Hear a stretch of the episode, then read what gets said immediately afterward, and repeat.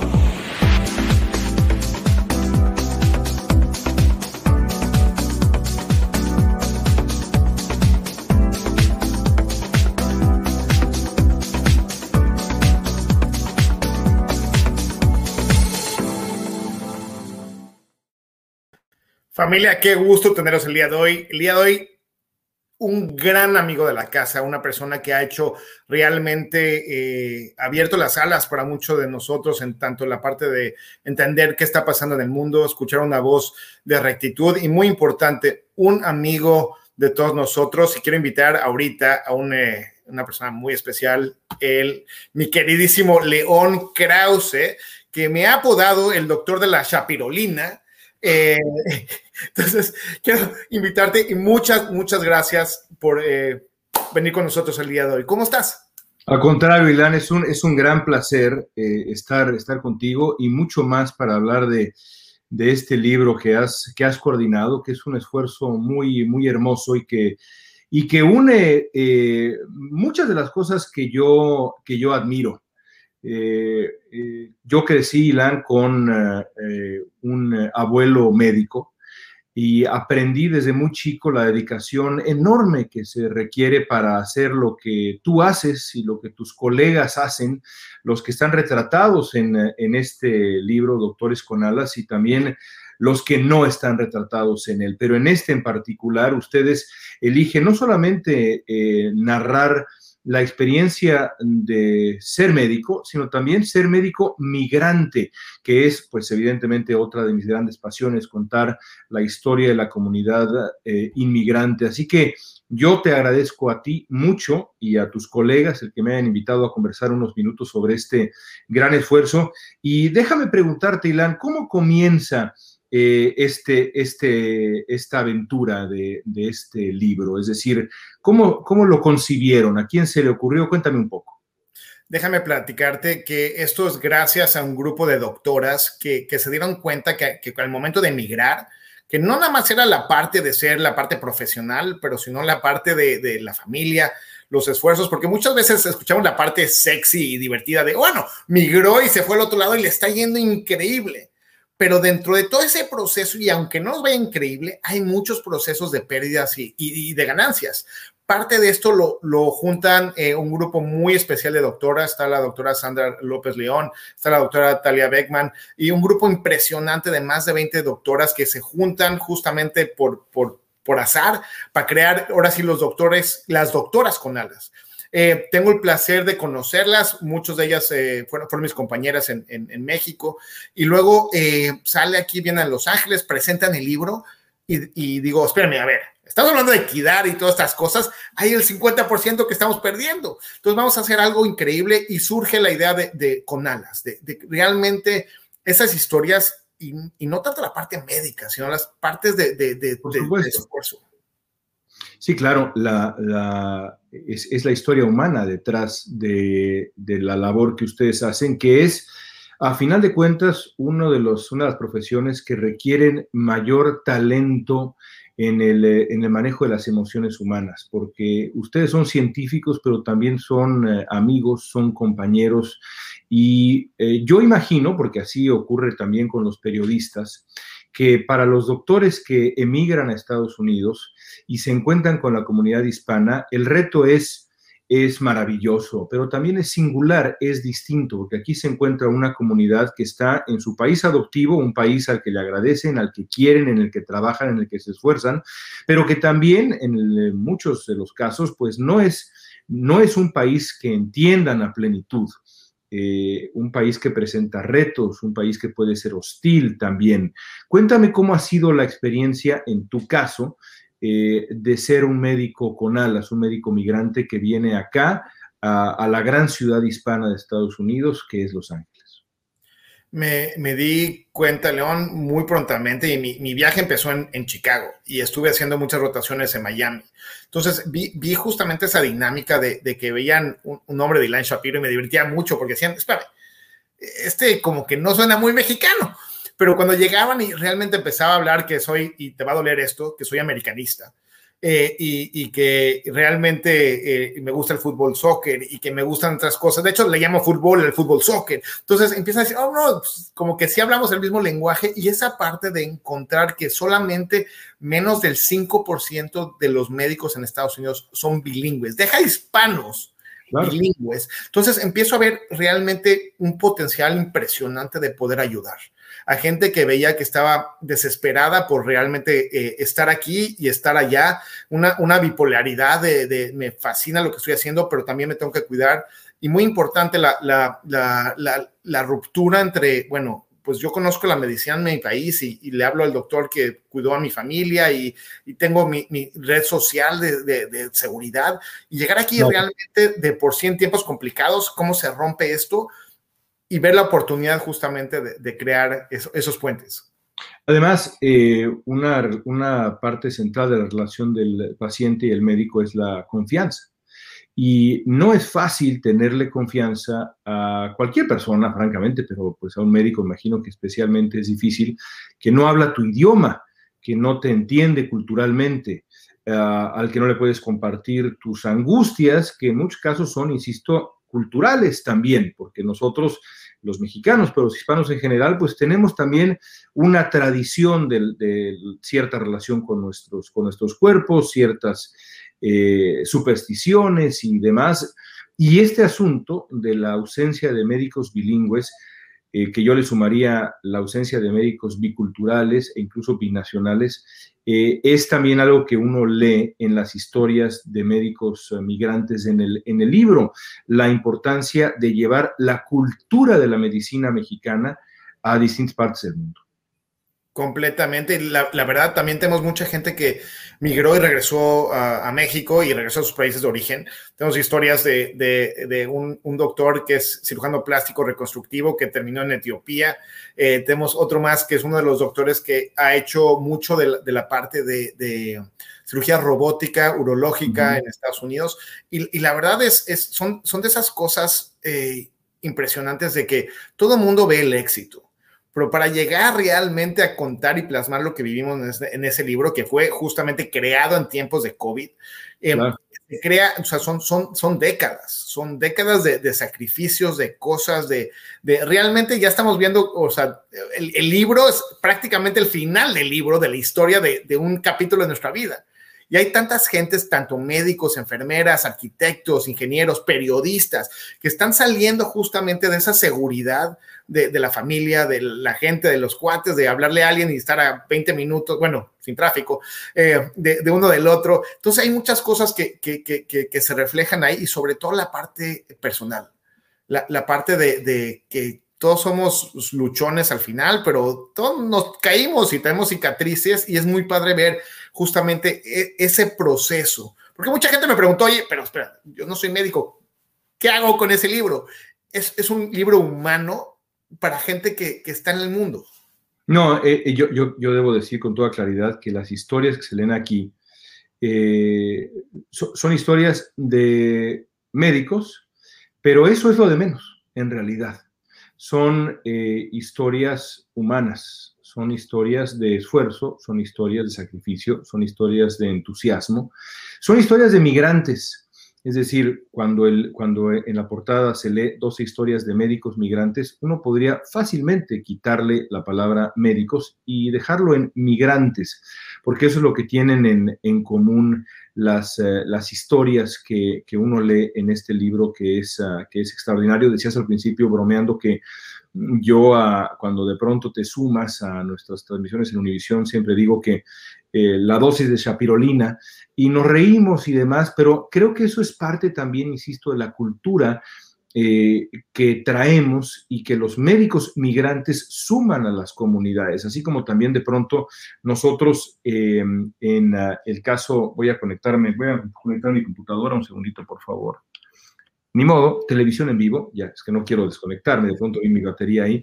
También los periodistas, Ilan, eh, eh, llegamos a los países a los que emigramos, en este caso Estados Unidos, y eh, sumamos nuestra manera de hacer las cosas, nuestra calidez, nuestra cercanía, que no tiene nada que ver con la manera como hacen las cosas, francamente, los estadounidenses y mucho menos en otros, en otros sitios. Eh, déjame preguntarte esto. ¿Qué has aprendido eh, de la comunidad o en tu trabajo con la comunidad que no sabías siendo médico en, en, México, en la comodidad, digamos, de la ciudad en la que creciste? Eh, ¿Qué has aprendido? Dime una gran lección. Eh, León, muchas gracias. De hecho, se me hasta enchinó la piel porque me, me vino a la mente toda la gente que, que, he conocido por muchas, casi dos décadas de estar por acá. Realmente eh, la honestidad y el hambre, porque mucha gente lo llama educación. Yo no creo en eso, no, yo no, no venimos, yo no vengo aquí a educar, vengo más que nada a compartir opciones e información para que puedan realmente proteger a su familia y a ellos mismos. Nuestra comunidad se está rompiendo el lomo, están trabajando dos o tres trabajos, están en transporte público, por eso, y, yo creo que el, el, término de trabajador esencial es una de las ganancias más importantes que tenemos ahorita del COVID-19, porque realmente refleja qué tanta importancia nuestra comunidad juega en este país. Eh, eh, cada uno de nosotros venimos aquí realmente para tratar de darle lo mejor a nuestros hijos y muchas veces no es que nos falte educación, todo el mundo estamos aquí, estamos viendo, nos estamos platicando, o sea, pero muchas veces nos falta la información clave para poder tomar decisiones para nuestra familia, para el bienestar de nuestra familia y compartir. Entonces, muchas veces eh, una de las cosas que aprendí es escuchar mucho más. Uh -huh. escuchar las real necesidades de lo que está pasando allá afuera y no tanto las cosas que yo pensaba que necesitaba la comunidad.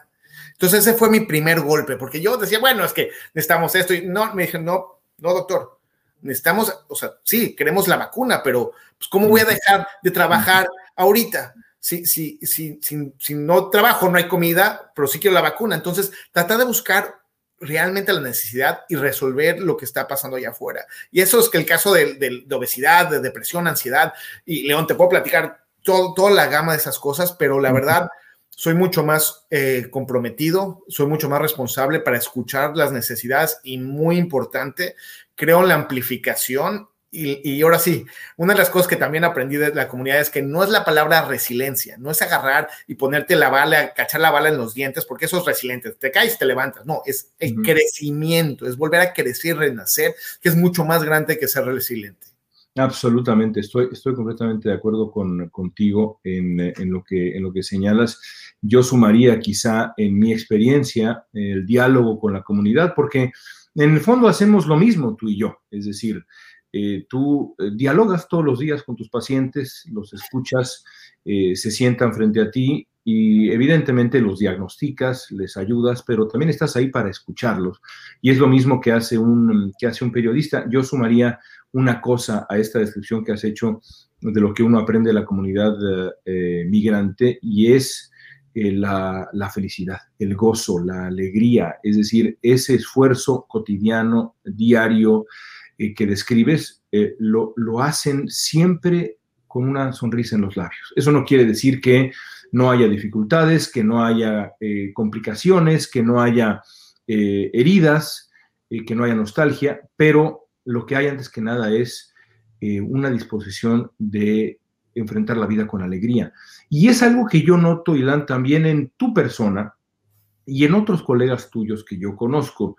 Pero tú eres un ejemplo de eso, es decir, es, eres un hombre que a pesar de las largas horas que trabajas, a pesar de que te desenvuelves en un campo complicado, en donde te enfrentas con la vida, sí, pero también con la muerte, estás siempre, siempre de buen humor, siempre tienes un buen talante, siempre tienes una sonrisa.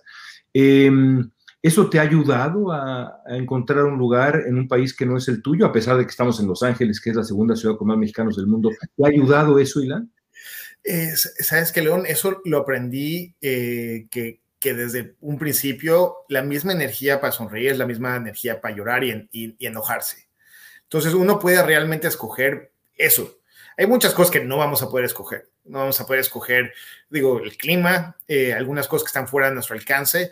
Y, y la verdad, el, tratar de, de, entender eso, de tratar de dejar ir cualquier cosa que está fuera de nuestro control, es sumamente importante. Y realmente una sonrisa, aunque sea en los peores momentos eh, de la vida, siempre, es bien recibida y, como crea empatía. Y, eso es la culpa de mis padres, eh, eh, es, esa parte de, estar ahí presente. Y, muchas veces una de las frases que siempre me dicen, digo que es una mini frase, es, ¿qué pasa cuando nos caemos? Te tienes que levantar. Y te caes otra vez, te levantas otra vez. Y, la verdad es mucho más fácil cuando uno está sonriente, aunque pueda estar dolido, sangrado, con cicatrices. La sonrisa mínimo es, es, como que e, e, esa, es la, ahora sí, la dosis de chapirolina que, que realmente eh, me, me, me, levanta y, y, la verdad, no, León, eh, mi, mi centro de energía también es mi familia. Sea, las cosas que, mi mujer y, mis hijos me dan y toda la familia es justamente la, energía para hacer todas las locuras que hago, porque si yo no estuviera balanceado en esa parte y ellos no me darían el espacio para poder hacer esto de, sonreír y sonreírle primero a mi, a mí, a mi familia y luego a mi comunidad, esto, no, no habrían alas para esto. Eh, el, libro tiene el prólogo de Julio Frank. Julio Frank, uno de los médicos eh, eminentes eh, mexicanos, que tiene eh, dos particularidades, yo diría, Frank. La, primera de ellas es que, por supuesto, es también un médico migrante. Hasta donde tengo entendido, Frank vive en la Florida. Em, y, siempre ha sido, ha tenido esta disposición. Y la otra, que a mí me parece eh, inolvidable, es que Frank es también un gran divulgador. Escribió un eh, libro que fue fundamental para nosotros en la infancia, el famoso triptofanito, que mm, nos marcó a eh, eh, aquellos que, como yo, soñábamos cuando éramos chicos, esto no te lo he dicho nunca, creo yo, con, yo soñaba con ser químico farmacobiólogo, es decir, yo soñaba con ser eh, aquellos que descubren las medicinas. Después me di cuenta rápidamente que pues mi, cabeza era más bien para las humanidades y mucho menos para las ciencias, pero eh, el libro de Frank me, inspiró y me sigue inspirando, así como también Cazadores de Microbios y tantos libros maravillosos sobre ciencia. ¿Qué nos puedes decir del prólogo de Julio Frank? Es, engloba realmente su historia y, entendiendo que todos somos migrantes de algún lado.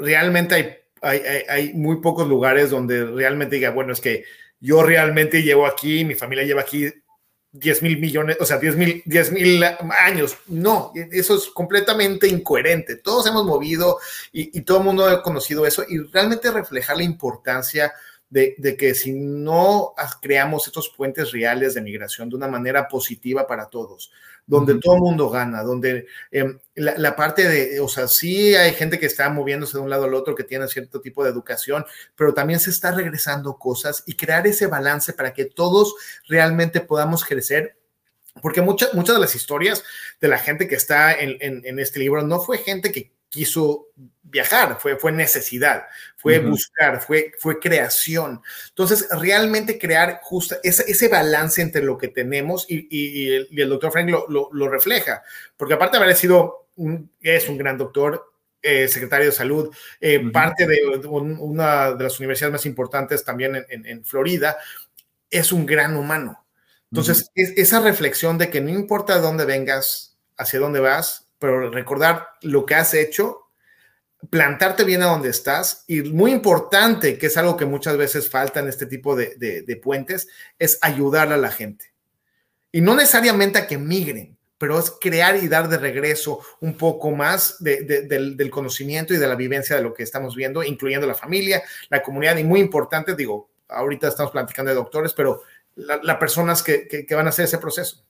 Sí, es, eh, es una experiencia muy conmovedora, la verdad, la lectura de ese prólogo y de las historias eh, y las experiencias de, de, ustedes. Y además el libro eh, y, y, lo que se gane con la venta de este, de este libro también va para una causa noble, muy noble. Y dado que estamos no solamente platicando del libro, de tu experiencia, de tu vida, de tus colegas y demás, y de la experiencia migrante, sino también estamos aquí para pues promover el libro, porque de verdad que vale la pena hacerlo, no está de más sumar ese ingrediente que eh, a mí me parece muy loable. Cuéntanos a, dónde, a dónde van a ir a dar las ganancias de este, de este libro, Doctores con Alas. Eh, eh, León, eh, en este momento hemos tenido la oportunidad de, trabajar con un grupo de voluntarios rescatistas en México que se llama Cadena. Queríamos realmente regresar algo a México de alguna manera tangible. Estos grupos de rescatistas son completamente voluntarios. Han hecho más de mil misiones alrededor del mundo representando a México y tienen un equipo, aparte de, de hacer, decir, de servicios médicos y otras cosas más, tienen un equipo de rescatistas ya han ido a, Nepal cuando, se, cuando fue el temblor eh, hace un par de años, y han estado presentes en muchos de los desastres naturales más importantes en todo el mundo. Eh, y, y, es, y es un honor ver eh, esta vez cuando fue el desastre ahorita que se cayó un edificio en Surfside de Miami. Ellos fueron de, de los primeros grupos que estuvo ahí presente, trajeron de hecho a, a la famosa perrita Oreo, que es una perrita rescatista que busca justamente sobrevivientes. Entonces el equipo estaba ahí en, cuestión de horas, ya estaban ahí preparados, listos y, sirviendo, y estuvieron ahí junto de la mano con los topos. Entonces queríamos realmente regresar todas las cosas que nosotros tenemos, porque se va, el, 100% de las ganancias se van para ellos. Todos los que estamos haciendo es para que realmente se, se, crezca el, nombre de, ahora sí, de, oportunidad para, todos. Entonces, sí, definitivamente Cadena ha sido uno de los, eh, de los grupos, ahora sí que que más he visto en estas semanas. Muy, muy emocionante. Eh, y aquí dice claramente, las ganancias obtenidas serán donadas cadena. Así que bueno, pues ahí está. Para mí, Ilan, de verdad es un eh, placer eh, acompañarte hoy y un privilegio ser tu amigo, porque yo he visto con mis propios ojos tu compasión, tu talento, tu dulzura como médico y tu entrega cotidiana con la comunidad hispana en, eh, en, esta ciudad de Los Ángeles, que es, yo insisto, la capital hispana de Estados Unidos y por lo tanto la capital hispana del planeta, por su diversidad, por su riqueza, por su eh, eh, complejidad también. Así que te felicito a ti, al resto de los coordinadores, por este libro fantástico e invito a las personas que nos están viendo a leerlo, a leerlo porque son historias de médicos migrantes, pero sobre todo son historias de seres humanos notables, de migrantes eh, que todos los días se esfuerzan para hacer de este mundo un mundo un poco mejor. Ilan, te felicito. Gracias por el libro. No sé si ya me lo dedicaste. No me lo has dedicado. No, e, e, ese nombre, ese va a ser para una siguiente visita en vivo, porque ya estás vacunados. Entonces, yo creo que ya, ya lo vamos a poder hacer de esa manera. Y la verdad, muchas, muchas gracias eh, por este momento. que te vayas, te voy a interrumpir con eh, lo, que ibas a decir porque eh, quiero preguntarte esto último. Leí que es posible que aquellos que hayan sufrido de coronavirus están, hay, hay análisis que están en marcha que podrían sugerir que quien sufrió de coronavirus podría, podría sufrir de impotencia, disfunción eréctil. ¿Esto es verdad? León, realmente sí. El problema microvascular que el COVID-19 está creando por la, por la, ahora sí, por la enfermedad, puede realmente atacar al cerebro y otras partes de la, de la, ahora sí, de los tubos que llenan la sangre del cuerpo. Y uno de esos tubos que utiliza mucha sangre es justamente el pene. O sea, el momento que nosotros tenemos esa, e, esa destrucción de, de, cómo funcionan estos tubos, pues realmente puede realmente crear problemas desde trombos y también lo de la impotencia. Entonces, eh, la, disfunción eréctil es una realidad en el COVID-19. Bueno, pues eh, yo creo que ese mensaje es el mensaje perfecto para concluir. Si usted todavía duda, querido amigo, en vacunarse, escuche al doctor Ilan Shapiro. Lo que acaba de decir es simplemente aterrador. Eh, si morirse no le preocupaba, quizá tener disfunción eréctil el resto de su vida sí le preocupa, así que, por el amor de Dios, hágale caso a este doctor migrante y vacúnese. Gracias, Ilan. ya y muchas gracias, León, por tu tiempo. Y familia, si tienen más cosas, luego pongo el link para que puedan seguir cualquier cosa y preguntas. Y esta es una conversación para que toda la gente que tenga alas que pueda volar. Y acuérdense, estamos aquí no para enseñarles que tenemos el libro, sino para crear conversaciones. Acérquense y estamos completamente para ustedes. León, tremendamente agradecido y que tengas un excelente día. Y voy a cerrar ahorita con, con estas gráficas. No te vayas, León.